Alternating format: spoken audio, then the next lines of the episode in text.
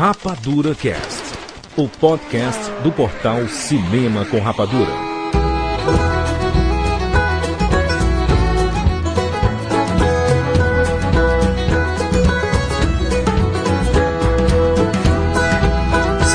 Sejam bem-vindos, seres rapadurianos de todo o Brasil. Está começando mais uma edição do Rapadura Cast. Eu sou Jurandir Filho e no programa de hoje nós vamos fazer mais um Rapadura Cast, a nossa série Biografia, e vamos falar de Nicolas Nicholas Kim Coppola, mais conhecido como Nicolas Cage. Estamos aqui com Maurício Saldanha. Eu gosto de Nicolas Cage. Olha só, Rafael Santos, O- Onde você vai parar, Nicolas Cage? Tiago Siqueira. Maurício Saldanha, coloca o coelho dentro da caixa, homem. Nós estamos aqui com o time de elite do Rapadura Cast. Depois de muito tempo, reunimos esse quadrado mágico, como os ouvintes dizem, para falar sobre Nicolas Cage. Mais um episódio da nossa série Biografia. Então fique ligado, coloque aqui nos comentários os filmes que vocês gostam, os filmes que vocês assistiram, os filmes que vocês odeiam do Nicolas Cage. Bata foto, né, Júlio, dos filmes que você tem. Olha só, bater foto, exatamente. mais. Vamos participar, vamos fazer desse podcast o Nicolas Cage de ouro. Já voltamos.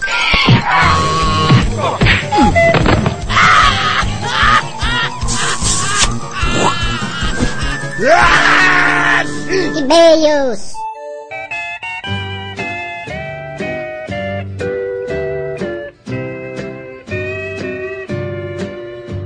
I could say it's over vamos lá, Maurício. Vamos lá, Jurandir. Maurício, um recado antes de nós lermos algumas mensagens. Nós vamos andar de avião. Exatamente, claro que não cai na ilha de Lost, né? Nós vamos para Campus Party, né?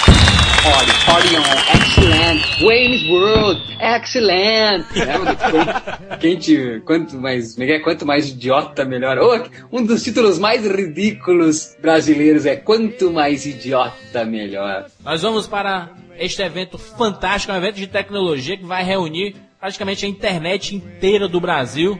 Mais de 6 mil pessoas. Vai ser espetacular. Nós vamos estar lá, Maurício. Eu e você, de mãos dadas. Eu, você, você e eu. E nós queremos convidar nossos ouvintes aí para irem para Campus Party. Eu acho que os ingressos já estão esgotados, então quem comprou já está garantido, vai ver a gente lá. Nós vamos participar do painel de podcasts. É na terça-feira, às 3 horas da tarde, mais ou menos.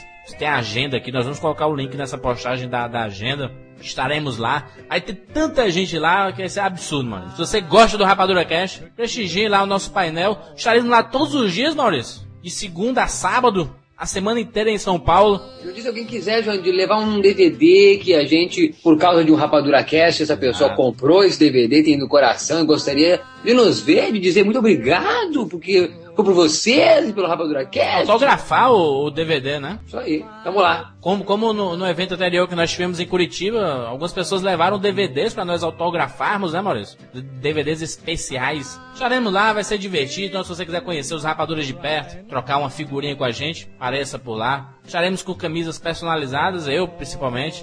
camisa nova, camisa nova, que todo mundo tá querendo. Vai ser difícil nos encontrar, João, de quem quiser nos encontrar? Tem alguma dica? Alguma senha? A, a senha.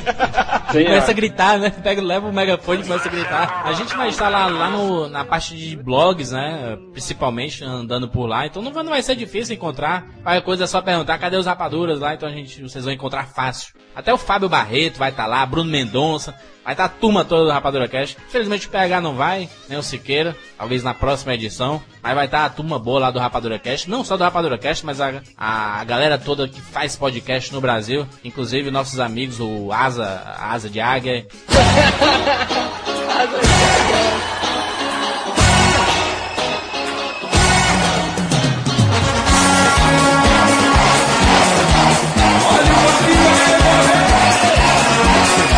E o Jovem Nerd.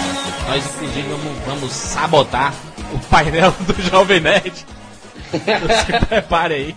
Vou jogar um peidinho de velho. Só tá um, um rojão lá no meio do painel deles.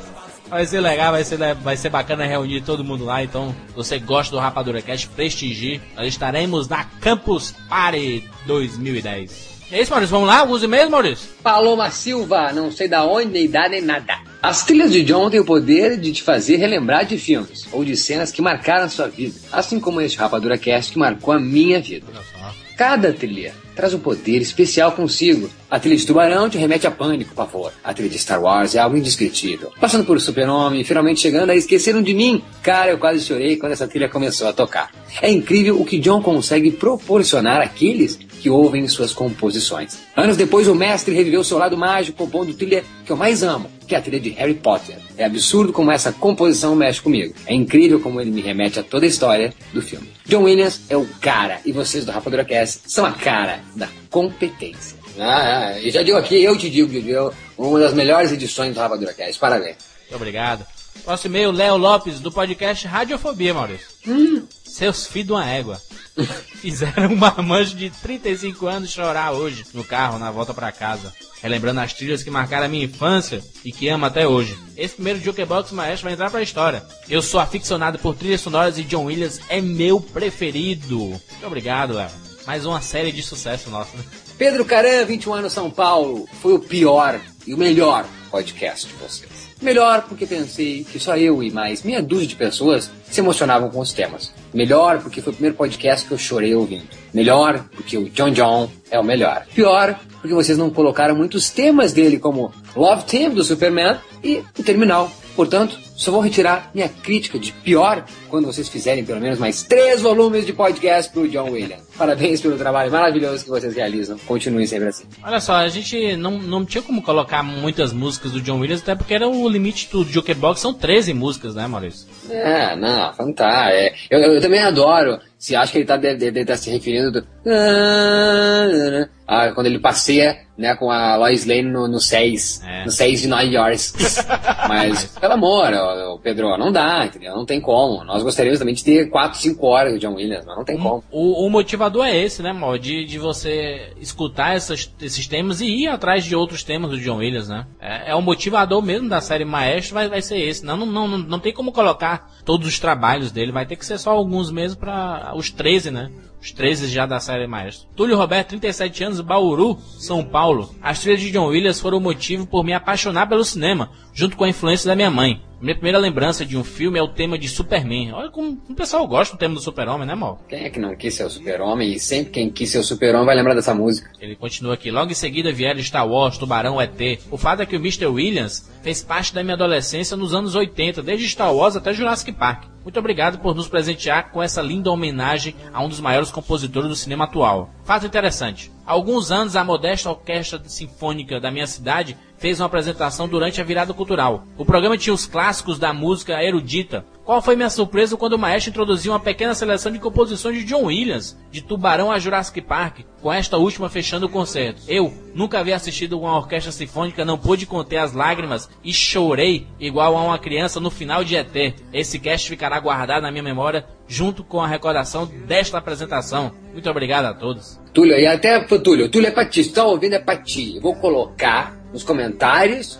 o cast John Williams, Jukebox, Maestro John Williams, um vídeo que eu tenho, a Orquestra Sinfônica de Porto Alegre, tocando não só Star Wars, de John Williams, mas alguns outros temas de outros maestros que vão estar em futuros Jukebox Maestros. Imagina o John Williams ao vivo, é...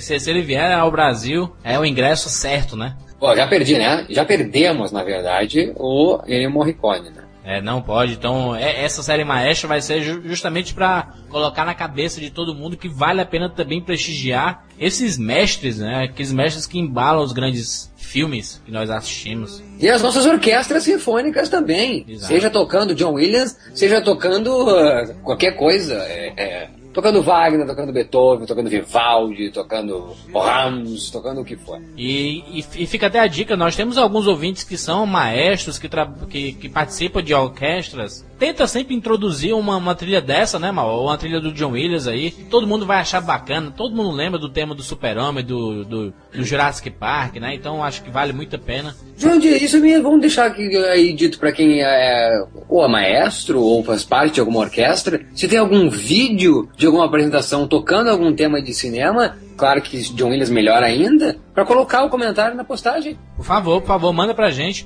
Ou, ou coloca na postagem, ou coloca no rapaduracast, arroba cinemacomrapadura.com.br. Manda pra gente aí. Um programa muito bonito, vale ser apreciado. Vamos lá, Maurício, último e-mail. Ives Silva, Teresina, 23 anos, ainda botou uma pizza aqui, Jandir. É, é do Piauí. Nossa, nada a ver. pizza. Aí, Ives Silva de Teresina, 23 anos, que é do Piauí. Parece uma pizza aqui que eu pido, Jurandir, deve ser uma pizza. Salve, seres rapadurianos. Cast maravilhoso. Já escutei várias vezes e pra mim ele devia ser intitulado como um Forever. Sempre gostei de trilhas sonoras e não imagino o cinema sem isso. Quando vocês falaram de Dogma 95, eu tinha aquele item 2. O som não deve jamais ser produzido separadamente da imagem ou vice-versa. A música não poderá ser utilizada a menos que ressoe no local onde se filma a cena. Lembro que odiei esse movimento. A trilha sonora e as canções dão um toque a mais aos filmes. Nos emociona e nada melhor que fazer isso com carinho e inserir nos momentos certos um trabalhinho a mais que compensa e nos encanta. E com certeza John Williams, o John John, está entre os melhores e maiores, pegou o John John, está entre os melhores, está entre os melhores e maiores mestres dessa categoria. Adorei ouvir todas essas trilhas sonoras, mas quando ouvi a Esqueceram de Mim e Nascida em 4 de Julho, fiquei mais emocionada. Nossa, são lindas. E eu não sabia que eram dele. Demais. Essa música do Esqueceram de Mim, Maurício. Muita gente lembra quando fala de John Williams, lembra de Star Wars, né? Super-Homem, e acaba esquecendo do Esqueceram de Mim. Todo mundo escutou e caraca, que, que momento bacana aquele do Esqueceram de Mim, né? Não tem quem não, não tem quem não, viu? Esquecendo de mim. E se Macaulay Culkin, né, tivesse 10 anos, 11 anos em 2001, é isso? Seria ele o Harry Potter, hein? Fantástico. Macaulay Culkin como Harry Potter, hein? Hã? Ih? Hã? Vamos lá, Maurício. Vamos embora, Tirandir. Bem-vindos ao mundo espetacular do cinema!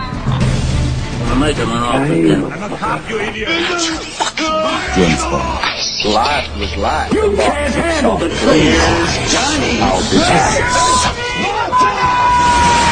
And the Oscar goes to. Rapadura Cast.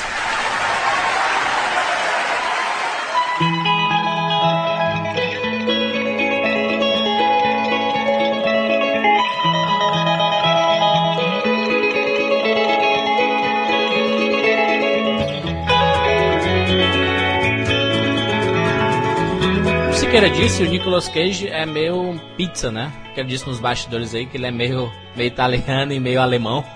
Peperona, isso aí. Calabresa com pepperoni. O nome dele é Nicholas. Nicholas Quincopola. Jurandir, mas só que no Nicholas. italiano. Jurandir, presta atenção, No italiano, que o.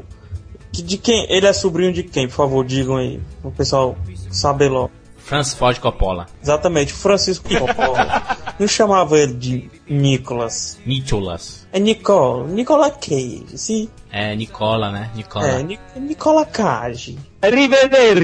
Che sì, perché è Nicola Cage, tá? Va bene, Nicola. Aí foi Nicola e ele perdeu. Pelo esse que, sim, pelo que não, não é, não é italiano, não. Margarete. Então ele perdeu o H. E hoje ele é conhecido como Nicola. Quem chama de Nicolas é derrubado. É Nicolas Cage o nome dele. Ô, ô, Siqueira, você que, que é um fã de, de quadrinhos, por que, que ele mudou o nome dele de Nicholas Quincopola? Teve aquele negócio que o Nicolas, ele não queria ser que o sobrenome dele abrisse as portas pra ele. Chegasse lá, ô rapaz, sabe quem eu sou? Sou sobrinho do Coppola, tem que me contratar. Ele não queria isso, sabe? Ele não queria isso. Então É, ele, que ele não queria, tanto que um dos primeiros filmes dele era o roteiro do Coppola, mas enfim. Por outro lado, a Sofia utilizou, né? Sempre. Ela chega na, na balada e diz, né? Sofia do Coppola. Então, o que é que o Nicola fez? Ele tava lá lendo os gibis dele, né? Porque ele é nerd, fã de gibis. E olhou um gibi lá dos heróis de aluguel. Luke Cage. Sabe o negão que usa, usava uma tiara, uma camisa amarela com um decotão mostrando os pelos do peito? Não faça a mínima Mas ideia, é esse Siqueira. aí, o Punho de É. Ferro, que era parceiro do Punho de Ferro. Hum, Cage! Nicolas! Nicolas Cage! Caraca! Se ele tivesse um bom amigo, um bom consultor, eu diria, não, não, não faça isso, meu querido. PH, você tá falando com um cara que botou o nome do filho dele de Cal El Coppola. Kalel. Mas Kalel é algo chamável. Kalel. Cage, bicho. Gaiola, jaula. Já começou errando, Nicolas Cage. A, a, a história do Nicolas Cage é assim: é, a família dele, compositor Carmine Coppola, casou com a Itália Coppola. E eles tiveram três filhos: Thalia Coppola, o Maria diretor. Francis Ford Coppola e Augusto Coppola, que é o pai do Nicolas Cage. Então o Nicolas Cage é primo da Sofia Coppola. E considerando que o Spike Jones é esposo da Sofia Coppola, o que faz isso Spike Jones de Nicolas Cage? Absolutamente nada. Né, A, a carreira dele começou em 1981, quando ele fez um filme pra TV chamado Best of Times. Meu amigo, melhor é o nome do segundo filme já dele. Mas que é um clássico, né? Picardias Estudantis. Picardia. Parece que todo mundo que virou ator sério tava nesse filme, né, cara? Impressionante. Champagne tava lá, tava até o Forrest Whitaker nesse filme, o último Rei da Escócia. É, esse é outro, né? Dragão Branco e tudo mais. Champagne no começo da carreira também, né? O É, Nicolas é, Cage nessa fazendo- época, ele, ele- ainda utilizava o Nicolas Coppola, né? Não era, não, não era Nicolas Cage ainda. Ah, tá vendo, Jurandir? Então ele não quis começar dizendo, ah, eu quero começar sem, sem ser um Coppola, sem ter uma Mas relação. imagina com pegar, você, você no começo da carreira, você quer que o pessoal te indique também, né? Sim, então é mentira isso que estão falando. Depois, falam. né? Não, depois. Eu acho que é aquela coisa, chega lá, não, você só tá aqui porque seu tio tá, mandou. Seu tio mandou. E te mandou. Tu que, tu que gosta de uma nifetinha, se, está até a Phoebe Cates nesse filme, que era a nifetinha da época, era a Natalie Portman da época, tá nesse filme Picardias Estudantis, que tem até o Judy Rainroad, faz o, o, o Tiro da Pesada. Parceiro do Ed Murphy. 11 homens e Nicolas Tava até Cage. Stoltz lá no meio. Dirigiu a, quem dirigiu o filme foi a Amy Herkling, que fez Patricinhas de Beverly Hills, com a afinada Britney Murphy. E o, e o roteiro é do Cameron Crowe, cara, baseado no livro dele. Olha só. Olha aí, ó. Então, Olha aí. Então é tudo maravilhas e grande começo, mas vamos já pro último? Ele fez aquele filme chamado Valley Girl, Passa adiante, né? que e ne- nesse filme ele, ele ganhou o seu primeiro grande salário, ganhou 5 mil dólares pra fazer esse filme. Gastou tudo em gibi. Gastou tudo em Aí gibi. tem uma grande, e tem uma grande diretora, esse filme aí, a Martha Coolidge, que fez o. Por favor, me corrija se eu estiver errado, mas ela fez o Coxa de Retalhos. Então, a diretora é muito boa. Eu gosto muito de Coxa de Retalhos, aquele filme que tem a queridinha ex de Johnny Depp, a Leona Ryder. Esse filme, esse, esse Valley Girl, Maurício, foi o primeiro filme protagonista dele, né? Eu não tenho a menor ciência desse filme, não, nem, Nem nem, eu. nem, nem, nem imagino do que se trata. Sei que o nome é isso, vale, é, é- a garota do vale. É a garota, traduzido pro Brasil seria a garota da, da, da boca. Não, não, a- aqui, aqui no Brasil ele se chamou Sonhos Rebeldes. Sonhos rebeldes, olha aí, que maravilha. Gerador de títulos da sessão da tarde. É, gerador de títulos aleatórios sobre filmes adolescentes, né? Picardias estudantis. Daí vem o, o- o primeiro grande filme de destaque, que foi O Selvagem da Motocicleta. Ah, aí a gente começou. Agora me, me, me, me responda uma coisa, tá? Todo mundo que fala do Nicolas Cage, primeira coisa, ah, o Nicolas Cage é sobrinho do Coppola. Mas ele tirou o nome porque ele não queria pegar carona no sucesso do Coppola. Os três primeiros filmes, Nicolas Cage chamava-se Nicolas Coppola, certo? Mas no filme do, do tio dele, Agora no Selvagem da Motocicleta ele mudou o nome, mas só que quem é o diretor do filme? Coppola. Ah, tá, ele não quis pegar carona. Foi tipo o Brad Pitt que tava nesse filme, né? Não, mas foi uma indicação. Ah, Jurandir, o meu- Jurandir, meu filho- Jurandir, Não, não, não, não. venha com dizer que ele trocou o nome porque ele queria pegar carona. Eu queria todo mundo quer, nada, queria, queria, queria ser sobrinho do Coppola. Eu, fosse ator, Sim, eu seria a mesma então coisa. você começou mentindo nesse Rapadrocast. Não, mas eu, eu acho que é digno dele. Eu acho que foi digno Não. dele no futuro ele dizer, não, no começo da é, carreira eu mudei. É, o me, eu, eu vou voltar a repetir. É o mesmo assuntinho de dizer que depois que ficou famoso, antes fulano era vendedor de chiclete. É o mesmo assuntinho. é o mesmo assuntinho. Hoje é muito fácil dizer, ah, mudei o nome, porque, porque que esse é o subir salvo Coppola. Primeiro diretor dele aí, Coppola, Mickey Rourke aí no negócio aí no filme, Dennis Hopper, todo mundo. Todo mundo diz, por exemplo, que, que, por exemplo, a Sofia Coppola ali, nem, nem ela que dirige os filmes, ela Eu é, o juro, Coppola. teoria, da, teoria da conspiração cinematográfica, tá? Peraí, né? Filme tem um orçamento de 10 milhões, já começa aí o Coppola sempre fazendo seus filmes caros e não arrecadando porra nenhuma. É um filme que custou 10 milhões e, arrecadou 2 milhões e meio. Ou seja, o Coppola sempre foi assim. O filme, como a gente conversava em off, né, Rafa? O filme é bem é, maluco, assim, porque o Coppola, ele, ele, ele foi muito drogado, né? O Coppola tem um livro Nossa, muito cara. legal. Qual é aquele livro? Qual é o nome daquele livro? O Siqueira que sabe tudo? Aquele livro aí que tem nas livrarias do mundo inteiro que fala muito do, das drogas que foram regadas aí na, na indústria cinematográfica. Sexo, drogas 70. e cinema, coisa assim, né? É. Como isso ajudou Hollywood, fez sucesso em Hollywood. Enfim, é, a droga era, era o ponto. O filme tem um cast fenomenal, como já citado pelo é, de Rafa, que tem Mickey Hurk, tem Dennis Hopper, também tem a Diane Lane, o Matt Tem Dillon, Sofia tem Coppola, viu, o mal? é, é, fazendo É a o quê, hein? Fazendo uma ponta. Ai, ai, ai, Fazendo ai, a ai. dona. Fazendo a ponta. Fazendo a ponta ponta, do- da maconha que o Coppola tava fumando pra fazer esse filme. Eu lembro do, do- da, da, da, da se encontrando com se encontrando com o Matt Dillon, se encontrando com o Mickey Ham. Não lembro do Nicolas Cage. Mas enfim, o, o que importa é que, é que isso fez alguma relevância na vida deste menino. A, a indústria não sabia assim, tipo, ah, esse é o sobrinho do Coppola. Isso aí, isso é merda, aí eu faço Coppola. Cara, Deixa Eu pra acho- lavar o café ali, deixa eu pra lavar o café ali. Ainda não foi aí, né? Ele, ele apareceu aí pra trabalhar com o grande cash, né? Tá, não foi aí. Agora no ano é. seguinte, olha isso. Eu não daí falando. sim, aí ele trabalha, ele trabalha bem. Não, não tá falando desse aí, ele Maurício. trabalha bem nesse aí. 84. No ano seguinte, no Cotton Club, o cara que tirou o sobrenome Coppola pra não pegar carona, tá em outro filme do Coppola, meu querido. Mas pera lá, pera lá, pera lá. O Coppola sempre foi meio nepotista em relação aos filmes dele, vamos e convenhamos. É ele que essa edita os, os filmes da, da Sofia Coppola. De seu dono. Não, eu- eu- de novo, é que Cotton Club, eu queria falar antes de um outro, que era o, o Racing the Moon, mas vamos pro Cotton Club. O Cotton Club custou 58 milhões e arrecadou 25. O Coppola é o maior furo que existe. Tem, Depois do Poderoso Chefão, que ele arre- ele arrecadou mudos e fundos aí, tá gastando tudo, né? Você não pode confiar no ator que começa a carreira mentindo. Você não pode confiar nesse merda.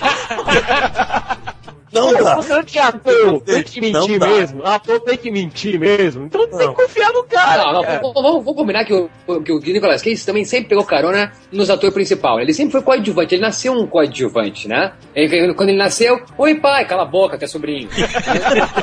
ele, ele nunca. Ó, tipo, o Cotton Club, ele tá na- nas costas do Richard Gere e o Gary Hines, de novo a Diane Lane, tem até o Bob Ross, que tem muita galera até chegar o Nicolas Cage. O Selvagem da Motocicleta, ele pega carona no Matt Dillon no Mickey Huck, e o Picardis Dantes foi no Champagne, entendeu? Tem o Adeus e a Inocência, que ele também faz com o Champagne, com a Elizabeth McGovern, eu era apaixonada pela Elizabeth McGovern nessa época. E tem até o Crispin Glover, o George. McFly? E aí Cage aparece, aparece mais, mas sempre com a cara, com a carinha de eu Casselcia, né? Dá uma Casselcia aí que eu tô enjoado, tô com gastrite.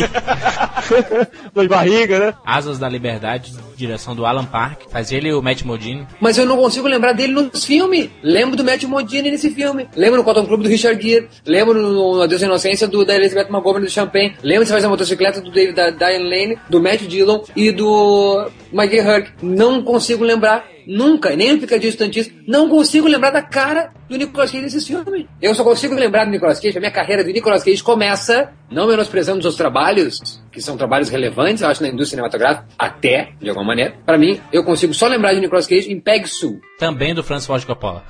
Mas aí ele, ele já faz o, o pazinho romântico junto com a Kathleen Turner, né? Que ali Mas tava então, bonito, né? mas, mas, é muito bem dito, quem é o principal? Kevin Turner. Ele é um mero homenzinho que fica andando em cima dela. Só uma coisinha. Também tem outro ator que tava começando a carreira mais ou menos aí, né? Que é o Jim Carrey aparecendo aí do nada. Exato. Sim. E só um parênteses aqui também. Ainda bem que o Coppola não é político, viu? Que isso tava preso por nepotismo já, viu? Faz tempo. Temos em Peg Sul o seu 1, 2, 3, 4, 5, 6, 7, seu oitavo filme. Mesmo no oitavo filme, ele ainda não é. Não, não- o Brad Pitt no oitavo filme. Qual é o oitavo filme do Brad Pitt? Nada é para sempre.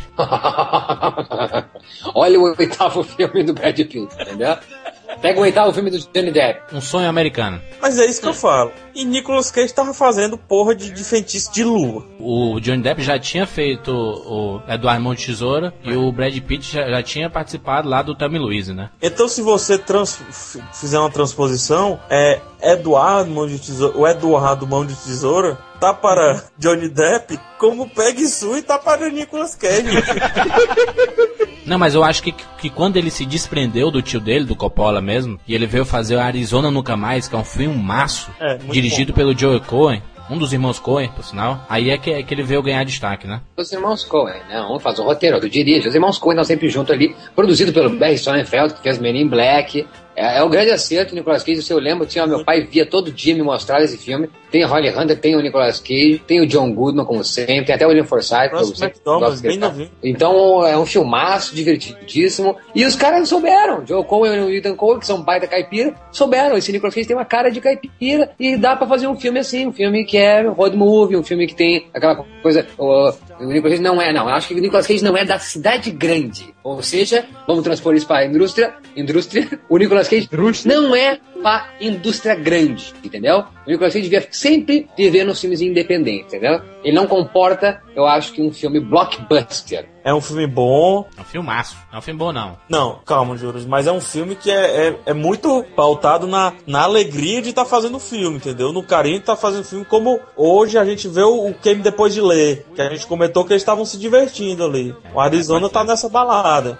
É, se divertindo, então fica todo mundo mais. Fica todo mundo mais Você fofo, vê fica a cara do fofo. Nicolas Cage no pôster, você já começa a rir, cara. O, o cara só se deu bem na carona do Coppola. Quando ele era bem no comecinho da carreira dele, que o Coppola chamou ele pra tudo, ou indicou ele pra tudo. Que depois que ele largou o tio, ele faz então o Arizona Nunca Mais, dos irmãos Coen, e depois ele faz uma série de bomba! Uma série de bomba que não era pra quem trabalhou com o tio Coppola, pra ter feito essas bombas. Não, mas o Feitiço da Lua é muito bom, mal. Que é isso? O filme que deu o Oscar pra, pra, pra Cher? E tem Não, tá viu? Tem Cher, tem Olímpia Dukakis, tem John Mahoney, tem tem Aiello. Tinha uma Ah, onda. e, é, e é- e é dirigido pelo Norman Jewison, que tá até hoje dirigindo. Mas então é a série de bombas que vem depois do Feitiço da Lua que eu falo, entendeu? Ele tinha cara de galanzinho, não? No, no Feitiço da Lua, ele já tava bonitinho ali, né? Não. Mas galã da onde? Galã da onde? Galã da mecânica, Tá louco, tem cara de né? mecânica. Olha o nariz do homem, cara. Olha, olha o pôster do Arizona Nunca Mais, aquele bigodão, o nariz, Não, não, não, não. Não é a questão careca proeminente. Questão não. É que se nós for pra nariz, vai ficar uma coisa meio Rubens Evaldo Filho, tá criticando.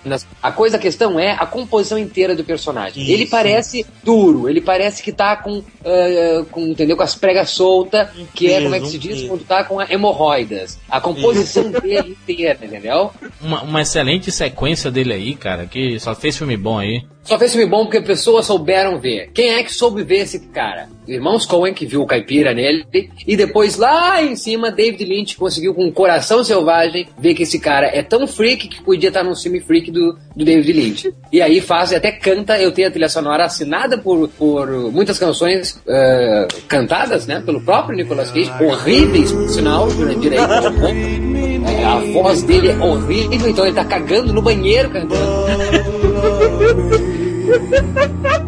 Eu acho, eu acho que existe uma coisa nesse cast que a gente tá descobrindo, que o Nicolas Cage só fez bomba, entendeu? É um exagero. É Arizona Nunca Mais, Feitiço da Lua e, e até o Beijo do Vampiro eu gosto. Ele faz o Lua de Mel 3 com a Sarah Jessica Parker e o uh, James Caan, que é divertidinho, mas não por ele. Ele é sempre muito ruim nos filmes. Ele sempre é a mesma cara nos mesmos filmes. Ele não tem uma coisa de que ele não muda, ele não tem uma grande transformação. Nós vamos chegar mais além. Claro que eu vou ainda revelar algumas coisas que eu gosto de fazer. Mas até agora não me encanta esse cara com a carreira dele passando então en passant, Três Mulheres, Três Amores. Tem o Red Rock West, que é um filme policial. Também Engano mortal, cara. Engano mortal. É uma bomba sem tamanho. E a carreira do cara começou em 81. A gente tá em 93 e a gente viu apenas uma sequência de filmes bons. Dentre grandes bombas, grandes bombas. Não, peraí, peraí, peraí. Pega, pega tem bombinha. As bombas ainda vão vir mais pra frente. E no, no, no Atrás pelo Destino, o primeiro policialzinho, né, dele. O Morte por Encomenda também é policial. Ele faz com Dennis Hopper. Que seja, nós temos o quê? E Nós temos em 95. Tá aí. Olha o- onde é que a gente tá, cara. Procurando um filme bom e já tá em 95. Nós estamos em 95, daí conseguimos ver um filme bom. Onde alguém conseguiu encontrar. Olha, o Nicolas Cage tem a cara o quê? De caroneiro, de cara cagando, de bebom. De bebom. Esse filme é um clássico da fossa. É um clássico da sarjeta, é um clássico daqueles que você tá deprimido, você tá acabado, você vai e volta despedido em Las Vegas pra assistir. E o filme realmente é um sucesso, custou 4 milhões, arrecadou 49 milhões, ganhou o Oscar. Spin Las Vegas é um filmaço, né, Mal? Reconheça, por favor. Não, eu estou aqui, de, eu tenho em casa o Diga aí, filme. diga aí. É, é excelente ator. Que, que ator fantástico, falei. Excelente ator e que ator fantástico. A performance dele é arrepiante. Ele realmente faz o único filme interessante realmente da vida dele, mas dá um banho, dá um show. Tanto que ele ganhou o Oscar, ganhou o Globo de Ouro, ganhou tudo. Complicado fazer bêbado e não cair no João Canabrava. O, quem, quem fez isso muito bem foi Ray Millan no filme ah, Farrapo Humano, que é maravilhoso. Por favor, quem não viu, dá uma assistida. E poucas vezes eu vi. Só Ray Millan e Nicolas Cage fizeram realmente bêbados íntegros na sua cachaçaria. Filme espetacular, muito recomendado, assistam para vocês verem o que não fazer com a vida, porque ele foi para Las Vegas para morrer bebendo. I'm Ben. I'm Sarah.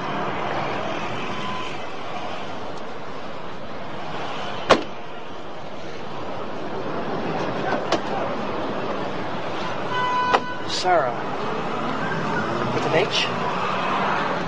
With an E. S E R A. Sarah.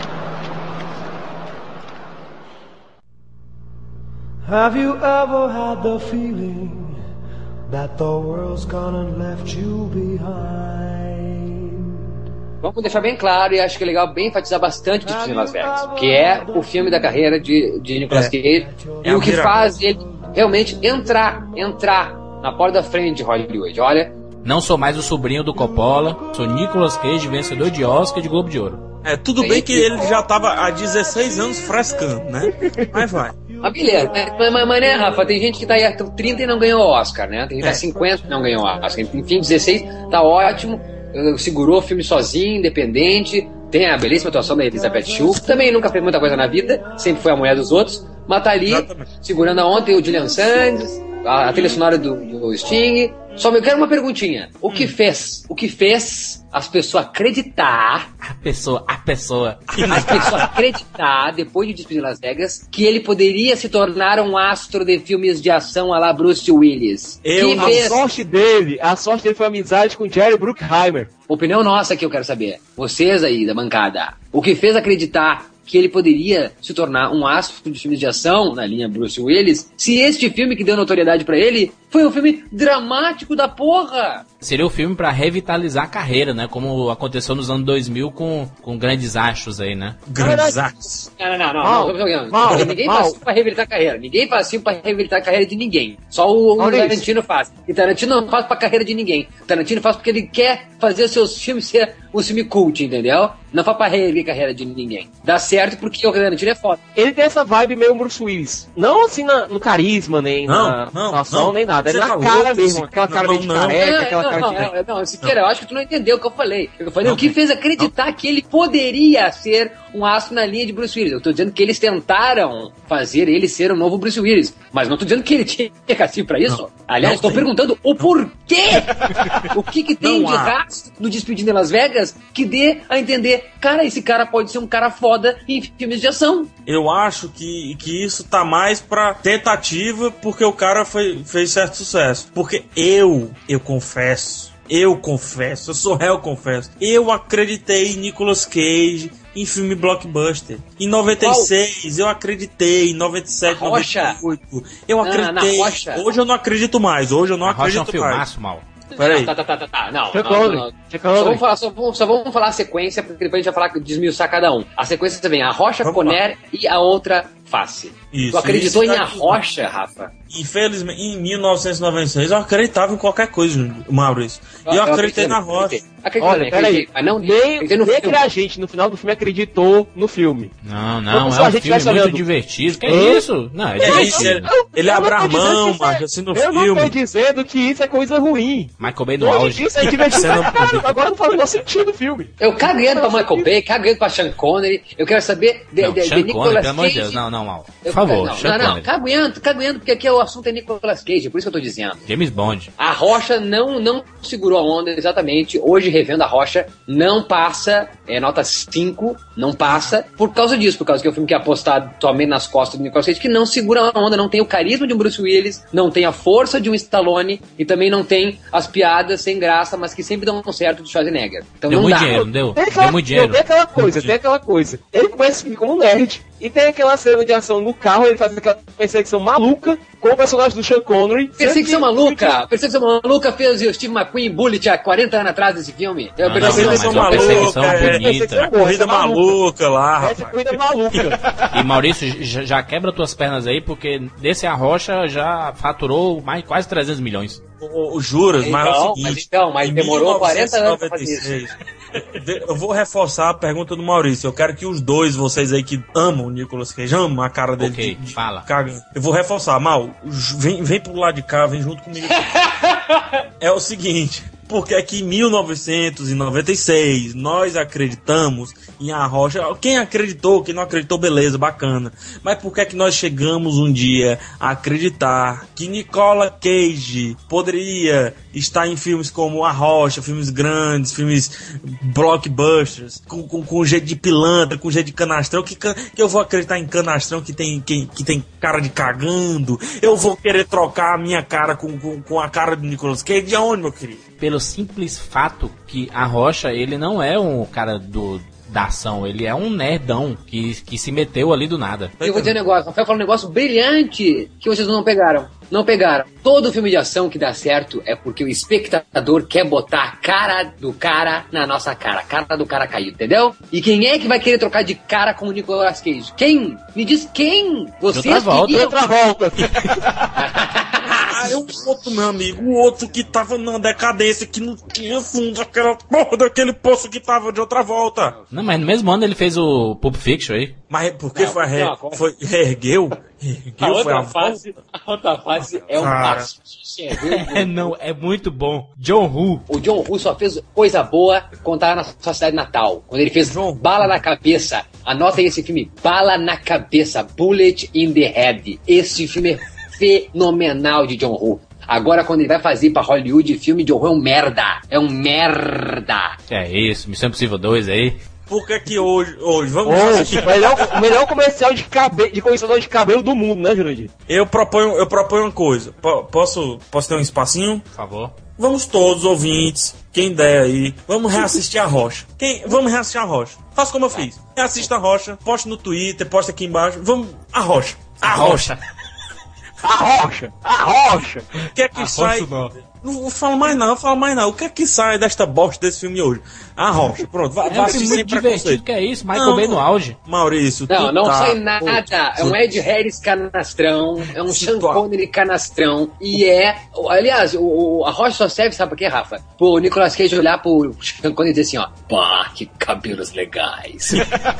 Não é à toa que Sean Connery tá na frente do Nicolas Cage no pôster. Tá escondendo Nicolas Cage, como quem diz assim, ó. Ó, o filme é de Sean Connery, tem o Nicolas Cage também, mas eu tô escondendo Nicolas Cage, não é isso tudo não. Boa, boa, Um dia vai ser ruim, um dia é vai bom ser lembrar, ruim. é bom, bom lembrar, é bom lembrar, é bom lembrar. conhecido, cara. É bom lembrar, é bom lembrar. Até agora não estou sozinho um pôster, porque a Rocha tá com os três, os três patetas, Sean Connery, Ed Harris e Nicolas Cage. Depois em Conner tá lá o John Malkovich, o Não, não, não. Coné, Coné, Coné ele já tá. Conner Tá não, fácil. estampando Tá sozinho, ó, sozinho, ó. Eu quero sozinho, fácil. tu é o astro. Aliás, eu é tenho que dizer que uma coisa. Coné é o filme mais cretino. O melhor filme cretino já feito na história. É um filmaço, Coné. Sem vergonha de ser filme B. Ah, que, não, que o filme quer ser filme B. O filme não quer ser filme B. Filme B É, é o. Olha, o- é- não, Que não, não, filme, que filme que se leva a sério tem a seguinte frase: Coloque o coelho dentro da caixa. Isso significa que os roteiristas americanos são muito merda. O que acontece com o Conner é que tenta ser sério, e se alguém que não quer ser sério, perde. faz filmes como Roger Corman. Pelo Roger amor de Corman. Deus, Maurício. Um momento que aquele filme foi sério. Um, um, um, um, um, um. Todo filme que tem uma cena dramática, ele quer ser sério se queira. Propor na indústria é um filme Ele que quer levar sério. o coelhinho dele pra filhinha. Ele quer rever a filha dele, não, não é o coelho. É, é, tá é um reencontro, rapaz. Tenha coração. Esse advogado sem coração. Só quer, só quer saber do drama da Xoxana aí, não quer saber do drama É, dos outros. negócio de sangue, um pouco de alma. Tem O drama, exatamente. alma. E a cena final determina isso com a Mônica Potter e ele, a Mônica Potter com a filhinha, ele dá ali o ursinho pra filhinha, entendeu? O tá, tá fedendo, É o um mecânico. coelho. Ele tá um mecânico ali, tá um ursinho de pelúcia animal, que é um coelho. Chama da vingança, relacionamento do segurança com a meninazinha, de- Ah, dela, claro, dela querer reviver o cara, dela querer trazer o cara de novo pra vida, resgate, o resgate, o Chama, reencontro. chama da vingança é uma adaptação do Coné. Gilson, menos. Porra, Pra ti sobreviveu o Conner vendo hoje? Qual é que é do Conner? O Conner te fez acreditar em 97? eu, eu eu gosto muito de Coné hoje. SBT, SBT, sexta-feira de sucesso. Não, né, não, fala sério, eu ainda gosto muito de Coné. A Rocha você já sabe que não, a outra face não rola Eu mais. gosto muito da outra fa- Eu gosto da rocha, outra face.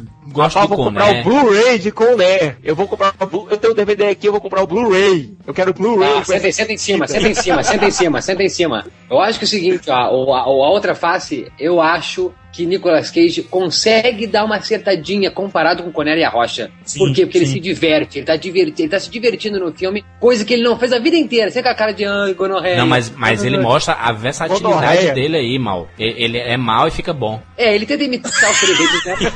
Ele tenta, ele tenta imitar os trejeitos do, do Travolta, é bacana isso aí, né? Cada um tenta fazer um e acho que ele sai muito melhor fazendo o Travolta do que o Travolta fazendo ele. Versatilidade, meu querido. Você te dá o cacete, entendeu? Mas a questão é que ah, nesse filme ele tá se divertindo e acho que, que tá legal. Acho que ele, ele tá fazendo o mesmo papel que ele faz no Despedida de Las Vegas, só que sem o álcool. Ele faz umas caras assim, ele fica andando na vertical, Boa. como ele sempre anda de vertical. Ele "Ah, face off. E aquela coisa toda. E só que sem a cachaça do Despedida de Las Vegas, entendeu? Mas só que o problema, acho que o problema da outra face, ótimo, é, eu, eu concordo que o Nicolas Cage realmente, é, até então, é uma das atuações que mais surpreendeu, não digo a melhor, mas surpreendeu porque você pode comparar com outro ator que um dia já teve certa fama e que teve sua carreira reerguida depois desse filme. Mas o problema do filme é o filme em si. A ideia do filme não cola mais John Woo. não convence. É um filme que hoje reassistido não convence. Ficou datado, ficou lá atrás. Talvez se um, um menos empolgado com o cinema assistir vai gostar, mas ficou lá atrás. Acho que tem a vaga dele. O que fez esses três filmes de ação na cabeça de algum produtor para imaginar que ele poderia fazer a refilmagem de um clássico do cinema alemão, uma adaptação de Asas do Desejo, sendo então Cidade dos Anjos, um filme de amor. O que fez acreditar que esse animal poderia fazer um filme de amor? Esse é o filme do, do, do coração, do, do meu coração, do Nicolas Cage. Gosto Eu muito. chorei assistindo esse filme, viu? Eu Não, chorei não, assistindo não é chorar, não tô dizendo chorar, eu, eu, gosto, eu gosto muito. Trilha sonora perfeita, vai de Janis Joplin, a Seal, espetacular, filmaço. Acho uma vergonha. É porque você gosta muito do original e você não, não sabe aceitar uma refilmagem bem feita. Não, sei, sei a refilmagem, mas não uma coisa que é um pastiche perto da, da profundidade do original e aonde quer alcançar o original. Ao, eh, Eles pegam uma coisa que era totalmente, que é o Asa do Desejo, que é um anjo indo pra Terra e vendo totalmente toda a humanidade. E aquilo lá realmente é impressionante, direção de Wim Wenders e o anjo na Terra, ah, perturbado por todas as vozes que ele, os dramas pessoais e a paixão dele por uma bailarina. Filme de uma densidade absurda que tá, tá, tá expressa na fotografia em preto e branca, virando um pastiche hollywoodiano, que a única cena profunda que tem no filme é o quê? É o quê? Diálogos bobíssimos entre ele e a, e a, e a, e a Meg Ryan. A intenção do filme nunca foi ser um Asas do Desejo da vida. Nunca, nunca. A intenção do filme foi ser um romance simples. Bonito, com pessoas bonitas, Meg Ryan linda. Ah, e é que tá, você falou o nome Meg Ryan. O Maurício perguntou, Ah, ah, o que, é que fi- o que é que fizeram? Não, rapidinho, sério mesmo. O que é que fez o, o Nicolas Cage ser dado, ser, como é? Ser jogado no filme de romance, né, Mal? Foi a pergunta que tu fez. É. Cara, Meg Ryan, tava no auge. E Isso, e, e Nicolas Cage fazendo cara de cachorro pidão aí, o filme todo. Quem botasse ali ia funcionar, cara. Meg Ryan era a queridinha mor da. Não, não, ainda não era, né? Ainda eh, já não era muito, né, Rafa? Se for ver, ela tá já no finalzinho do sucesso dela como queridinha da América, que Mas começou ela a queridinha da América lá em prestígio. 88. É, mas ela tinha muito prestígio. Eu, Claro, eu, eu, prestígio, concordo, concordo. Acho que se de outra volta tivesse ali, pegamos todo mundo que contracenou com ele, Champagne tivesse Funcionava. ali, se Sean Connery, Sean Connery tivesse ali. Não, não, não, não, não, não, mal, tu tá, tá, tá exagerando também. Não, não se pode tirar o mérito do Nicolas Cage, que muito do mérito do filme deve-se a ele também, né? Não é Mas me diz uma grande cena, me diz uma grande cena desse filme, por favor. Quando ele tá conversando com o amigo dele na asa do avião. A cena é muito bonita, quando ele na- analisa as pessoas. Aquela cena, cara, que ele tá na- no mercadinho, tá tendo um assalto. Tá ele e o Cassiel, que é o André Wagner, que é o parceiro dele, entre aspas. E eles estão lá acalmando lá o assaltante e o caixa do mercadinho, cara. Aquela cena também é muito boa. O próprio final do filme, que não convém falar, né? Apesar de ser um filme velho, tem muita gente que não assistiu ainda. Cena o linda. próprio final do filme é uma cena muito bonita, eu acho. No Cidade dos Anjos é um filme muito bom. Se você perguntar de, de, de 8 a cada 10 mulheres que você perguntar que tem na faixa de 20, 25 anos, você pergunta um filme de romance, eles vão citar Cidade dos Anjos, um filme que cativou muitas mulheres. Bora. Filmaço, filme do ano. Daí ele vem depois com um filme que eu gosto, porque, de novo, eu gosto quando o Nicolas Cage se diverte na tela. Ele Adoro. faz de novo a mesma coisa que ele faz na outra face, só que daí cheirando um pozinho. Perfeito, então ele tá perfeito. a mistura de Despedida em Las Vegas, sem a cachaça, com a expertise do outra face, só com muito pó, fazendo olhos de serpente dos, dos De Palma, que tem 15 minutos sem cortes iniciais, que é realmente fantástico. Mas, só Calma, calma, calma. Carla Gudino. Gary Sinise como vilão, canastrão, sempre. O, acho que Snake Eyes. Snake Eyes é, é, é- é o filme do, do- do- dessa década aí, da década de 90 do Nicolas Cage. Acho que não é nem Conner, não é Rocha, não é Outra Face, não é Cidade dos Anjos. É o Olhos de Serpente. 8mm com Joel Schumacher. Ai, cara, esse filme teima em passar na TV em domingo maior e não sei o que. Ou filme nojento. Joaquim ah, Fênix. Mano, não, ó, nojento. Ah, e o personagem do Joaquim Fênix nojento também. O filme pode ser bom, o Joel Schumacher É, pode bem, é ter bem gosta. dirigido, é bem dirigido o filme, eu acho. É, é, não, é bem A dirigido. história, a história que é fraquinha. Não é que seja um, um filme. Cara, eu não curto esse filme, falando sério. É, é nojento, cara. Filme que você, eu não consigo terminar esse filme. Eu não, É, nunca e aí, aí, aí vai- só vale lembrar que é o primeiro cara. filme, é o primeiro filme que tá o pôster com a cara dele sozinha. O Olho de Serpente ainda tem uma menção à cara dele, mas tem muita informação no pôster. Esse é a cara limpa dele que todo mundo identifica. Olha lá o Nicolas Cage. Tem o Joe Schumacher que é o rei de tentar fazer coisas que nunca ninguém fez, como pensar em George Clooney pra Batman. George Clooney resolve, vamos botar o pôster, a cara só dele, como mandei aqui na Nicolas Cage é fodão, ganhou o Oscar. E peca, eu não sei, sabe? Eu tô passando no, no- no- cinema, multiplex, daí tem lá vários pôsteres e tem um com a cara desse sujeito. Eu penso no que na hora? De repente eu vou Anjos. lembrar, né? É, vou lembrar da Cidade dos Anjos, do, né? Da, do filme A mais Rocha. recente. Ah, é. Eu acho que já, já podia, acho que já tava, já tava podendo botar ele no pôster Aí, sozinho. aí, aí, mal, ele, ele termina os, os anos 90 trabalhando com Martin Scorsese, né? Vivendo no limite. Que não é um bom personagem dele, porque ele ainda faz uma coisa meio Cidade Mas o dos filme é Anjos. bom, tá? O filme é bom. Eu, Mas eu, é eu bom, acho é o Scorsese menor. é. Eu acho o Scorsese menor. Falando sério, eu Totalmente. menor. Mas não, mas, mas, não, olha, se queira, se não dissesse isso, seria morto. É, não- é uma coisa que é subentendida, entendeu? Quer bonito. comparar com Taxi Driver? Quer comparar com o quê? Quer comparar Não, não, com, não. É, é, é porque o, o Siqueira não sabe reconhecer, por exemplo, que o Tarantino fez algum filme ruim. O Martin Scorsese ele fala na hora e o Martin Scorsese é muito mais gênio do que o Tarantino pensa em ser gênio. Pronto, falei. Você acha isso, ou arroba, Thiago? Não, eu acho que não. Fala aí que, que, que Jack Brown é uma bosta, fala aí. Jack Brown não é uma bosta, é um Tarantino menor. Tá, mas tu, tu acha que tá estilos menores, estilos diferentes? Já disse o Rafa, mas vamos, vamos lá. Sem poder ter estilos diferentes. Tarantino ou Scorsese? Quem é melhor? Hoje, Cara, Scorsese. Scorsese Não, não, não. tem mais bagagem. Scorsese Não, tem não. mais é- bagagem. é- essa não foi a pergunta se é bagagem ou não, Siqueira. É quem é melhor. Não, hoje Scorsese. filmes. O Não, Tarantino fecha os ainda tem tomar um cara, Gaston, cara. Eu, sabe, eu deixo responder, eu deixo responder, sabe quem? Celton Mello lá em Tarantino Ah, fala sério, Responde que. Fala vergonha. sério, sim senhor, fala sério, sim senhor, sabe Que por quê? vergonha. Tarantino, Tarantino agora ele tá no seu sétimo filme, é agora que ele tá indo. Não dá pra comparar, é como comparar um veterano com um novato, cara. Fala aí, fala. Quem é melhor? No atual estado, no, a- agora, agora, nesse exato momento, Tarantino. Scorsese é muito mais evoluído, tem muito Siqueira, mais nem estilo, se, tem muito nem mais se o bagagem. Tarantino fizer um filme por ano, ele chega na quantidade de filmes bons que o Martin Scorsese fez. Eu faço a seguinte comparação, sério mesmo. Se for levar pro RPG, o Tarantino ainda tem que matar muito orc, mas tem que ter muita hora de RPG pra chegar nisso, do Martin PH, eu tava pensando nisso. Pois Eu fala, pois fala. Siqueira. Martin Scorsese é muito, é muito superior ao, Tarantino. Só isso, só falar isso. Atualmente ele é. Não é atualmente, Siqueira. Ele sempre, É uma sempre lenda foi. contra um ótimo cineasta. É uma lenda do cinema contra um ótimo cineasta. Siqueira, Siqueira, não é não, atualmente, é- porque é- a carreira toda do Scorsese ele sempre foi melhor do que o Tarantino. Futuro a Deus pertence, cara. Futuro a Deus pertence, sabe? se Mas vai- o passado o Tarantino tá aí. botar. Não, a diferença é que é o seguinte, o Scorsese faz cinema e Tarantino faz filmes, entendeu? É, o, o- Destruiu. Por que sempre tem que levar pro Tarantino, hein? Não, não, não, é só, é só que, que, que, que, que eu,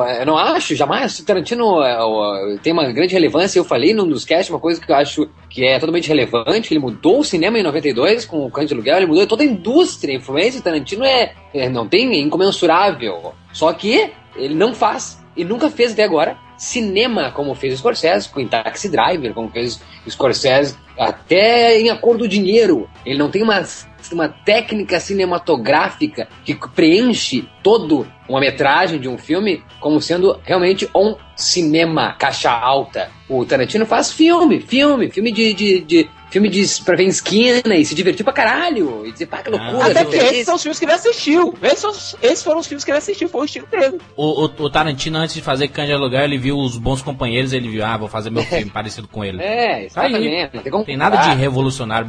Os É bons como comparar um eram aprendiz com o mestre, cara. É que é isso que eu tô dizendo. Tarantino até agora. Não, não, não, não, não, não, Ele não, é- a questão, a Nicolas questão aqui não é nem comparar. A a gente tá é saindo nem muito do foco aqui. Tá saindo muito do foco aqui. Ah, foge, Cagalhão. Foge, Cagalhão. Vivendo no Limite é uma obra menor deles, comparado com a filmografia do cara. Tu citou três obras-primas e esse filme é só uma nota de rodapé na filmografia dele. Eu prefiro, eu preciso ver de novo. Tu lembra bastante, Rafa, do deste filme? É um filme muito bom, cara. Não, não acredito que seja nota de rodapé. Não acredito que seja um filme que, que envelheceu. Muito pelo contrário. É um filme muito divertido, um filme interessante. Talvez o- do Nicolas Cage em si, não sei se Cidade dos, dos Anjos, pra quem gosta, tem uma certa profundidade, mas é o filme mais profundo de personagem do Nicolas Cage. É justo, é justo. Justo, muito justo, justíssimo. É um filme muito bom, lógico, da- a gente tá falando de Martin Scorsese, né? Mas Scorsese a gente sempre espera algo sobrenatural, né? E demorou, né, pra trabalhar com o Scorsese, porque o Scorsese é da escola do Coppola, né, tudo amigo, e olha quanto tempo demorou pra ele trabalhar com um grande amigo do tio dele. E, e Maurício, só, só pra gente lembrar, como, como esse filme é porque ele quis realmente trabalhar com o Scorsese, ele ganhou um milhão de cachê. No ano anterior, no Olhos de Serpente, ele ganhou 16 milhões Nossa. de salário.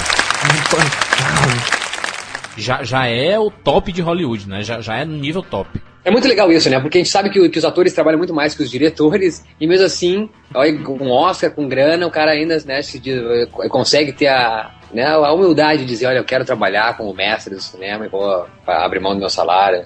No ano 2000, um filme que eu sou apaixonado, gosto muito dele, Um Homem de Família. Muito bacana, muito bacana, muito divertido, muito emocionante. Thea Leone, lindíssima no filme. Não conchego, não conchego gostar. Não, não gostou? Não, Ah, eu concordo. que- Não, rapidinho. Eu concordo de quem não gosta do filme. É um filme que demora a acabar, muitas vezes A demora a começar. É, é, um- é um filme muito lento, que, que às vezes Trajetória de um sabe- homem, cara. Tra trajetória de um homem, das suas escolhas. Que filme Eu lindo. acho ele uma revisão muito bacana da clássica história de um conto de Natal. Trilha sonora do Daniel, filma filmaço. Mas a impressão que, que se tem é que às vezes o filme não sabe muito bem o que quer. Se ele quer é um retrô, é um. Como é que é? Um remake pra vida do cara. Às vezes ele não sabe muito bem o que quer, é isso que eu tô falando. Eu gosto muito, é um filme muito importante pra mim. Não indicaria pra todo mundo, pronto. É o tipo de filme que eu não indicaria pra todo mundo. É indica, eu gostei muito. Volto a dizer, não sei se só o Nicolas Cage funcionaria, tá? É um papel normal, né? Um papel normal, assim. É de que não é isso, pronto. Não Não, tem não grandes recria. maneirismos, não tem grandes.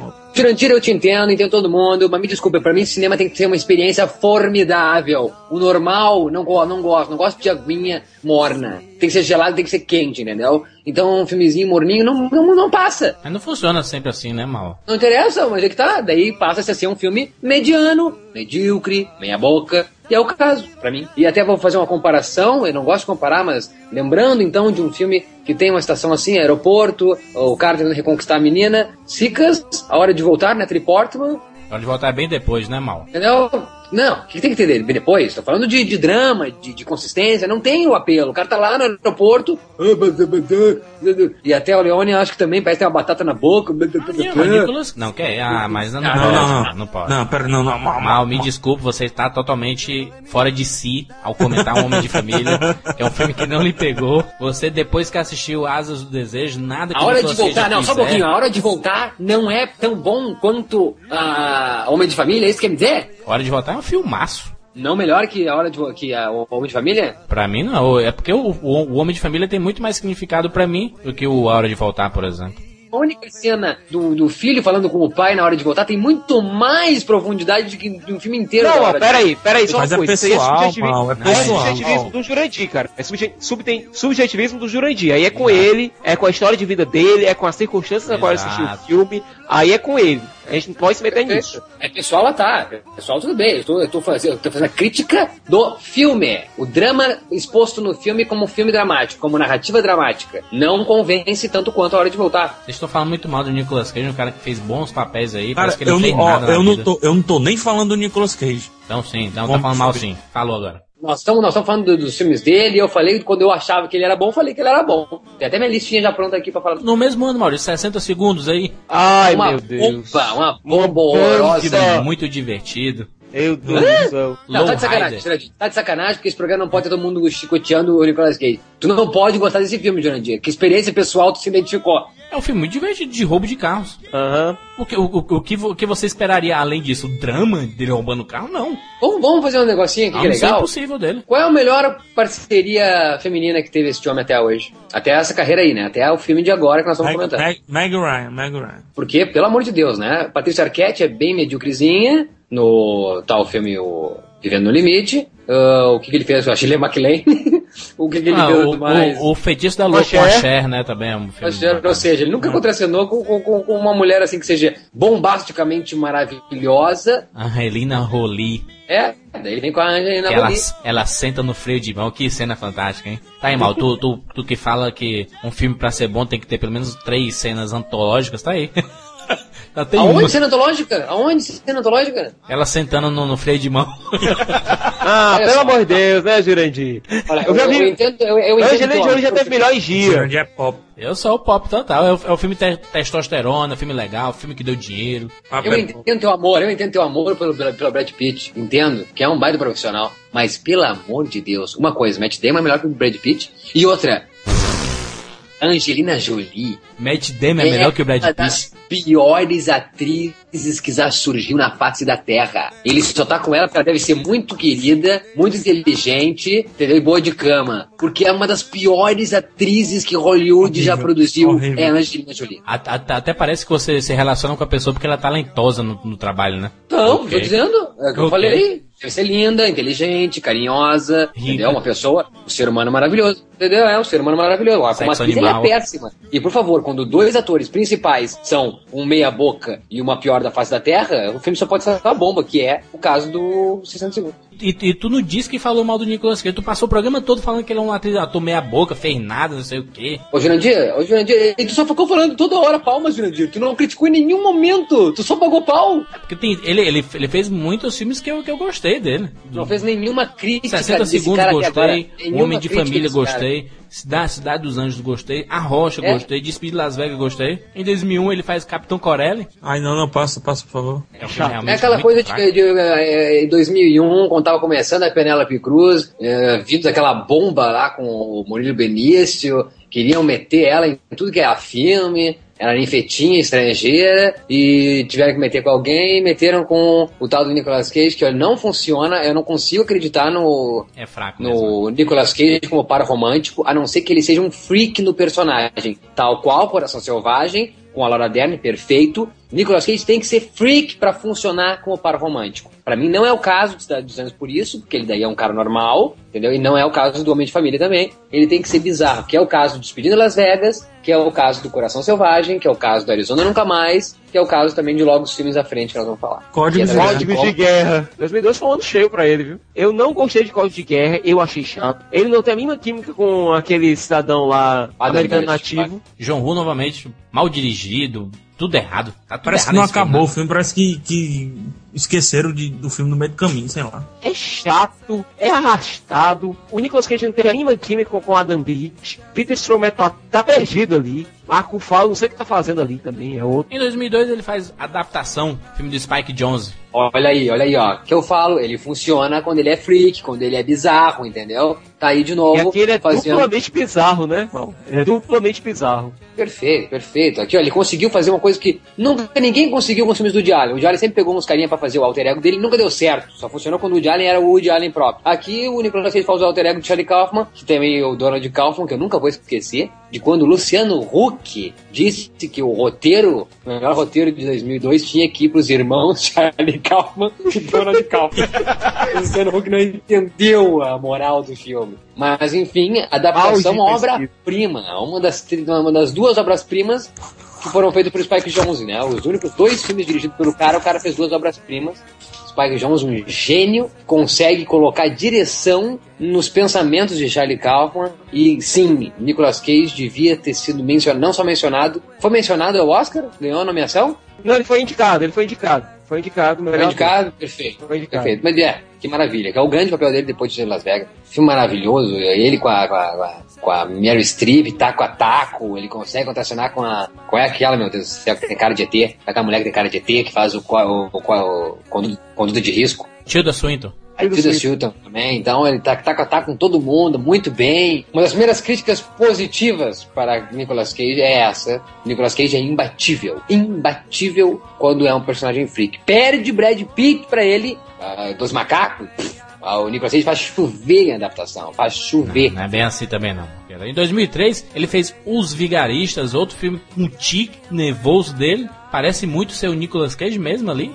Cheio, cheio de toques, né? Cheio de, de coisas, de fobias, de coisas estranhas. Eu me diverti. Mas gosto, mas gosto, me diverti É? também. Bacana. Tá na minha Ridley lista. Scott. Tá, tá na minha lista. Ridley Scott, eu- eu- eu adorei o retorno de Ridley Scott, né? Veio de gladiador ali, aquela coisa de Ridley Scott voltando lá dos anos 80, ressurgindo no cinema americano, maravilhoso. Tem o Sam Rockwell. Tem a queridinha aí que faz o Arrasto para o Inferno, a nome dela é tão querida. Lohan, né? Lo- Loman. Ele é Alison Alison, maravilhosa. Alison Luman. Bem divertido mesmo. Olha, Tá na minha lista de filmes que tem que tem em casa. Daí ele veio assim, não, vou, vou voltar pro blockbuster, Jerry Buckerheim aí voltando com tudo aí. Em 2004 ele faz A Lenda do Tesouro Perdido, primeiro filme da franquia da Disney, que foi um, um mega sucesso. Divertido, com a rainha, a mulher mais bonita do cinema de todos os tempos da história do planeta, Diane Kruger. É um filme bacana pra assistir no cinema. E é um, é um filme com um roteiro clichê, mas que tem ritmo, tem uma coisa bacana e tudo. Eu quero só saber uma coisa, com, com- com essa coisa do National, Tesouro Tesouro Nacional, como é que fica?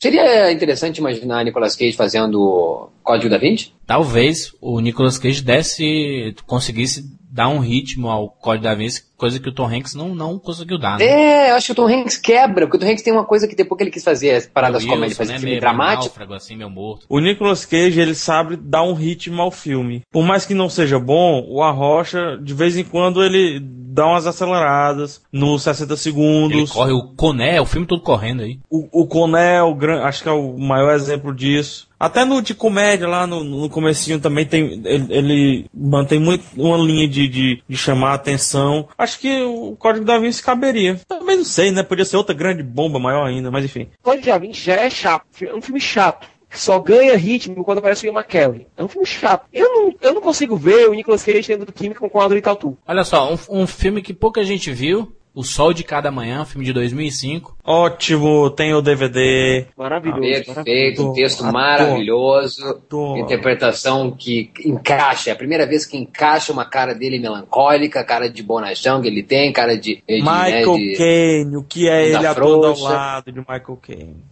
Agora Verbinski, né, dirigindo. É o Gore Verbinski, eu não acho um bom diretor. Da, Diretor da de O Chamado. Piratas do, Piratas do Caribe, o Chamado Bomba, e o Ratinho Crenqueiro, sei lá o cacete. E, mas é, esse filme tem que estar na lista de compras, porque é realmente um filmão. Tem uma, uma final de, de filme, a frase é deslumbrante lá quando ele fala do Bob Esponja, não lembro agora, mas é demais. Trilha sonora do Hans Zimmer, assistam. Hans Zimmer exatamente é um- muito bom. Daí, em, em- em 2005, ele faz O Senhor das Armas, outro filme que eu gosto muito. Vi no cinema umas 3, 4 vezes. Também gosto. Muito, muito, muito bom. O melhor pôster de cinema que eu já vi, tá? Você vendo a cara dele sendo formado por várias balas de vários calibres. É de uma genialidade aquilo ali. Que filme legal e, e- e meio que trabalhando um pouco meio Obrigado por Fumar, que veio depois, né? O vendedor, o vendedor de armas, assim, sem, sem, Sem escrúpulos. sem escrúpulos. e- né? e é um Muito filme que acerta por não focar nele, né? Não foca nele, ele não é o foco É história, é história. isso é bem legal. Jared Leto tem, entendeu? Tem um monte de gente envolvida que não, não, não cai só no Nicolas Cage, em cima das costas dele, e acho que é, foi muito bacana. É dirigido pelo Anthony Nicole, que fez um maravilhoso, menosprezado Gataca. É produzido pelo Nicolas Cage, então é, é- é legal, é legal. Ele começa a produzir, então, o seu filme, e ainda, como ator, ele, ele não quer né, o espaço todo pra ele, ele soube saber dividir a tela, acho que foi um acerto também do Nicolas Cage, mas não estaria na minha lista de estante, não, desse filme. É, é, é um filme importante, eu, eu acho, mal, que na carreira dele, talvez seja um dos mais reais, assim, de um, de um personagem grandioso. E um problema real também, né? De um problema real, fatídico, né? E, Vale lembrar, e vale e lembrar ele que até trata então ele muito nunca bem tinha com feito droga, né? Ele nunca fez filme nenhum, é o primeiro filme da carreira dele que ele fala de um tema eh, recorrente nos Estados Unidos ou no mundo, Isso. né? Até então ele não tinha feito nenhum filme eh, sério, caixa alta, agudo, não é? Bem mesmo. Ti- Tirando o alcoolismo ali, né? Do Despedindo de Las Vegas, né? É, não, É, é, mas pessoal, ainda né? Fala um viu? problema social, né? Do problema social. É, o al- alcoolismo acaba sendo um problema social também, né? Mas a- a- o debate no, no Senhor das Armas é muito mais abrangente, É, porque debate o vício, não em, em vários âmbitos, o vício com o, o- a entorpecente, o vício de estar sempre querendo ganhar em cima do outro, o vício de, de, de sempre além, entendeu? Acho que é o, discute o vício, não discute só um problema social, discute E também tem, aquela, tem um cinismo dele, que é contagiante, cara. Em 2006, ele faz O Sonolento, As Torres Gêmeas, de Oliver Stone. Filme favorito do PH. Caraca, que absurdo que foi isso, Mal. Mal, Mal você gosta, Mal, de Torres Gêmeas? Pecaram gritantemente, é um filme entediante que, que faz uh, lamentar não só o episódio, mas o filme. Não era, não precisava existir, sabe? Não precisava existir. Acho que ele não toca de uma maneira interessante sobre a história. Eu acho que ele reforça uh, somente o desastre e não em si uh, o que a gente não viu, sabe? Ele trata o que a gente viu na televisão, sabe? O que o mundo inteiro viu. Então, que ele retratasse uma coisa que a gente não viu, um drama fora da catástrofe de soterramento, entendeu? Ainda bem que existe Paul Greengrass e existe o United 43. Que saiu, aliás, bem próximo. Foi bem próximo o lançamento. Era pra sair junto, era pra sair junto. Mas o insucesso do Torre Gêmeos, insucesso mesmo, empurrou o Night pro final do ano. Eu lembro disso que eu, eu lembro de ter escrito uma, uma notícia sobre isso no CCR. Agora, Juras, tu tava no cinema comigo, o que é que eu passei o filme todo fazendo? Dormindo. Sério mesmo, cara. Eu dormi. Eu, eu acho que, que, que junto com as torres que caíram em cima daquele pessoal todo, caíram em cima de Nicolas Cage e da carreira dele, porque a partir daí Nicolas Cage afundou. Começando pri- primeiro com, ainda em 2006, com O Sacrifício. Nossa senhora. Saia da bicicleta, minha filha. Abelhas, abelhas do meu rosto, né? Abelhas estão comendo meu rosto. É um filme medonho que, que, que poderia ser muito bom, já que o original, O Homem de Palha, é um filmaço. Me fala aí, gostaram de O Motoqueiro Fantástico? Uma das maiores Ai. bombas do cinema no- de do- dos anos 2000. Uma das maiores bombas já feitas.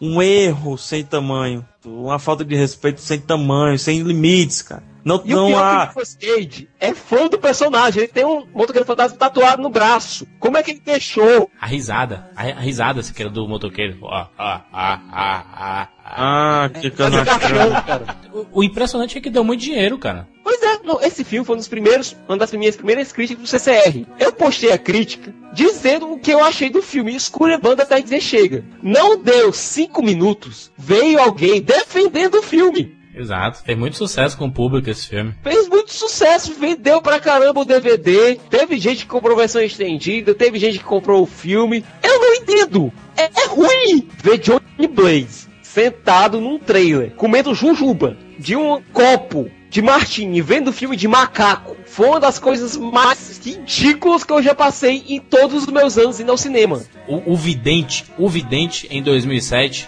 ele com Jessica Biel. Gostei da Jessica Biel, entendeu? Gostei da Jessica Biel. Acho que o Julianne Moore totalmente desnorteada, sem, sem, sem, sem ter porquê, tá ali. Pagando aluguel, pagando aluguel. Eu volto a dizer, não acho que Nicolas Cage consegue eh, segurar um filme thriller ou um filme eh, de ação. Não tem essa eh, simpatia. E A Lenda do Tesouro Perdido, O Livro dos Segredos, a sequência, o segundo filme, outro mega sucesso de bilheteria. Sabe o que eu gostei? Foi divertido. É, Assistir é bacana, não, mas, mas, mas o primeiro também tinha a premissa de ser isso. Não, não é um filme pra você, ah meu Deus, é o filme de todos os tempos. É, é, é filme pra, pra, pra passar tempo, né? De diversão no cinema mesmo. Em 2008 ele fez Perigo em Bangkok. Eu sinto dor física lembrando desse filme. O que, que aconteceu, né, cara? Que, que coisa, que sequência estranha. O grande problema é, que- é que, não importa o que. o- se o filme é bom ou ruim, que ele continua fazendo filme, cara. A gente, quando fala mal, pode até achar que a gente tá brincando, que a gente tá se divertindo, mas eu, eu gosto do Nicolas Cage. É um cara que, nas entrevistas, um cara muito interessante e tudo mais. Mas, cara, é, é deprimente o Perigo em Bangkok. E é uma refilmagem dos Irmãos Peng original. Ele, os Irmãos Peng fizeram o Perigo Bangkok original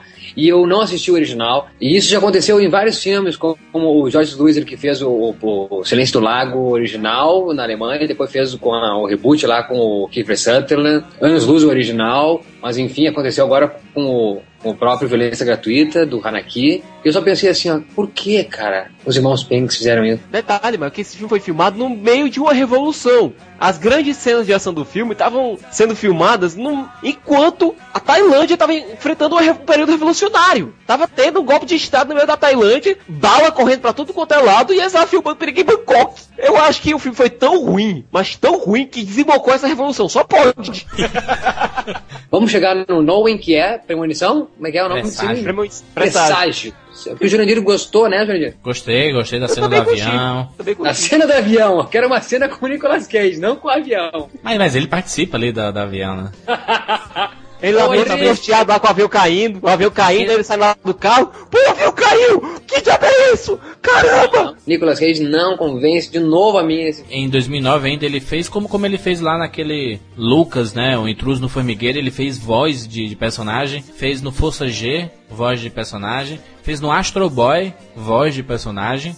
Voz de personagem pra ganhar dinheiro mesmo, né? Esse é o, é, é o cachê mesmo pra ganhar dinheiro, né? Até que ele chega em Vício Frenético, foi lançado também em 2009 nos Estados Unidos. Uma refilmagem de um filme, né, tido como assim um clássico do filme underground, Harvey Keitel. Eu não vi esse filme. E a sorte é desse menino que eu não vi esse filme. porque eu- se eu já não comparo e acho uma merda esse frenético, imagina se eu comparasse. Acho, acho que, que, que se a gente comentou o programa inteiro sobre eh, o que ele acerta mesmo nesses personagens que ele tem tique, acho que ele não consegue ter nenhuma novidade nesses tiques que eu vejo nos Vigaristas, que eu vejo no em Las Vegas, que eu vejo na adaptação. Não consigo ver nada novo nesses tiques. Eu não consigo compadecer tanto ele como pessoa, como policial, como drogado, como ser humano eh, dentro daquele corpo drogado. O Val Kilmer, sabe, que desperdício, tá ali o Val Kilmer não tem um grande diálogo, sabe, poderia ser, por que não, de segundo escalão, Robert De Niro e Al Pacino juntos. Não rola nenhum assunto interessante entre os dois, nada memorável. E Jurandir, o que são as tomadas com as iguanas, Jurandir? explicar, porque o Nicolas Cage, ele, ele tá num- numa lombra louca. Ele usa coca, né, mal? É, fuma maconha, é, é heroína, tudo. E ele sempre tá, tá, tá maluco, né? Ele sempre tá, tá na noia da, da droga. Daí toda hora ele vê um, um bicho. Ele vê umas iguanas. E as iguanas ficam olhando pra ele. A, a do jacaré, mal. A do jacaré, do jacaré. O jacaré, que aquilo, Peter Pan. Olha, eu vou dizer uma coisa. O Herzog tem toda essa relevância na, na, na- na cinematografia mundial. Grande importância cinema alemão. Mas só um pouquinho. Essas, essas tiradinhas é para cinema europeu. Não vai refilmar um filme norte-americano. O Abel Ferrara que fez Vício Frenético é um nova-iorquino. Harvey Keitel é nova-iorquino. Daí o cara me vem fazer um filme totalmente nova-iorquino com umas pitadinhas doidas de, de- de- de, expressionismo alemão. Que a porra da iguana olhando pra ele como se estivesse namorando com ele. A, a noia do personagem do Nicolas Cage é tão grande que quando ele mata um cara, ele enxerga a alma do cara dançando. Ah, aquilo ali é de Jim Jarmusch, quem conhece, cinema independente europeu. É legal, eu acho legal aquilo, mas acho que totalmente fora de sentido tá naquele filme. Não digo que é a volta do Nicolas Cage a personagens bons, mas aí demonstra um pouco o que poderia. é, é, porque seria foda também se mal, se ele fizesse a carreira toda dele, personagens que se destroem, né? Mas o o Johnny Depp não fez a carreira dele em personagem freak? É a mesma coisa. A única hora em que o personagem vai um pouco a fundo é nessa maldita hora em que ele, Eva Mendes, começa a viajar na porra da garagem. Ele falava que brincava de pirata e tesouro perdido. A gente pode falar mal de Nicolas Cage por causa dos papéis que ele anda fazendo aí, muito filme ruim, mas a gente nunca pode desmerecer a carreira dele, que tem ótimos filmes, tem, tem filmes que fazem parte de, de, de gerações aí que nasceram é, é, é, vendo esse, essas produções. Então acho que não pode desmerecer. É um ator que muita gente gosta. É, e é um ator, assim, que tem uma carreira, né, Juros? Que muito ator que tá. Que nem tá começando, que já tá terminando a carreira, gostaria de ter, né? É aquela coisa, né, Jurandir? A gente fala, a gente fala mal dele, mas pelo bem dele, né? Porque a gente gosta dele. Exatamente, Sicas, é isso aí mesmo. Eu falo mal porque eu gosto, eu não falo mal porque eu não quero nunca mais ver ele no cinema. Eu, falo quero porque eu quero que ver o cara. Exatamente. Tomara que ele acerte. Em 2009 fez, fez cinco filmes. Em 2010 tem cinco filmes no gatilho que Cass, tem o Aprendiz de Feiticeiro, tem o Seasons of the Witch. Posso mandar um recado, Juros, pro Nicolas. Cage? Nicolas, é, meu querido, leia o roteiro antes. Não, não aceite pelo título não, né? É isso, até semana que vem. A changing.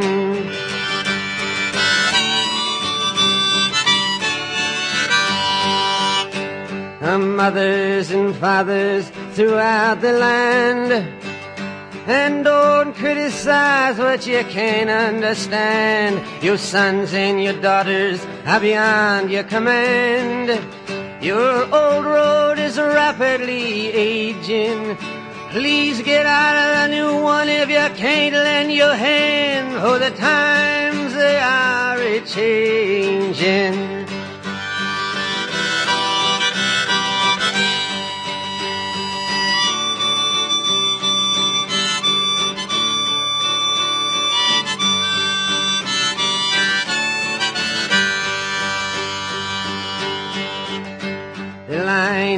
Down, the curse it is cast.